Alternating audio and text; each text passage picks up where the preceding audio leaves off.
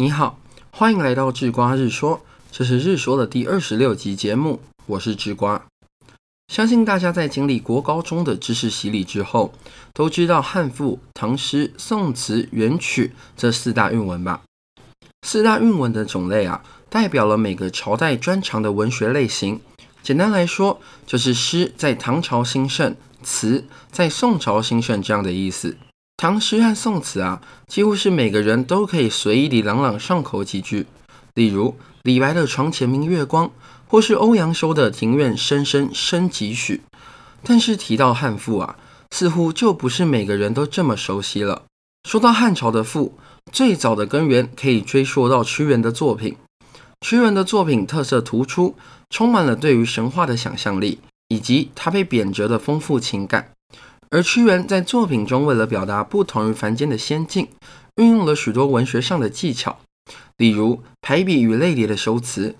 以屈原著名的《离骚》举例啊，这《离骚》里面有一句：“阳云霓之言葛兮，明玉鸾之啾啾。朝发轫于天津兮，夕于至乎西极。凤凰翼其晨其兮，高翱翔之翼翼。”这句描写了屈原前往仙境的阵仗。从这句啊，可以看出相似的句式类叠，形成壮丽的美感。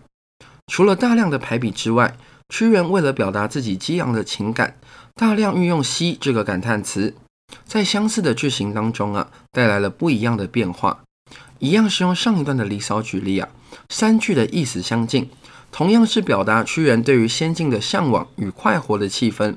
如果没有“兮”这个字，那就只是单纯相似的句子堆叠。会变得难以表现出屈原在此的感叹。于是啊，赋这个文体形式上的特点，在于运用各种排比，反复堆叠景色与自己强烈的情感，并在相似的句式中寻求变化。而汉赋在发展的初期，继承了屈原词赋的特点。最著名的例子便是贾谊的《吊屈原赋》。贾谊沿袭了楚时的句式，以抒情为主，书写自身不幸。虽然写得很好啊，但沿袭楚辞的意味浓厚，几乎没有创新之处。要说汉赋真正表现出与楚辞赋不同的时间点，那就是在汉武帝即位以后。汉武帝在位时可以说是汉朝最为强盛的时期，所以在这个时期啊，描写帝国昌盛、大一统帝国美好之处的文学的需求就出现了。这种新出现的文学啊，就叫做汉大赋。汉大赋继承了楚辞赋大量的排比技巧。再加上各式各样吹捧帝国的内容，形成了一股有别于从前的文学形态。说到汉大赋，写的最好的莫过于司马相如了。司马相如的代表作是《子虚赋》与《上林赋》，这两个作品在内容上是相连的。作品啊，在一开始先虚构了子虚、乌有还有王世公这三个人物。首先，楚国的使者子虚叙述楚国国君打猎的盛况，后来。乌有先生呐，以齐国的物产丰饶胜过于楚国来进行反击。最后，王世公说明天子打猎与天子居住的宫殿还有园林之美是胜过于楚齐两个国家很多的。但是天子啊，并不满足于物产丰饶，他选择在酒宴过后发布爱民勤政的诏令，并采取一连串重视道德礼仪的政令，让天下能够安定和顺。而这种人民爱国的想法，才是天子的所思所想。在这个作品当中啊，对于帝国的描述，大一统帝国的美好，帝国积极向上的政治，都很明显的彰显了出来。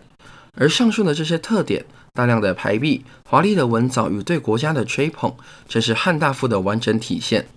苏联时期著名的作家高尔基曾经说过：“文学啊，是社会的阶级和集团的意识形态，例如情感。”意见、企图和希望之形象的表现，也就是说啊，文学是当代社会的一面镜子。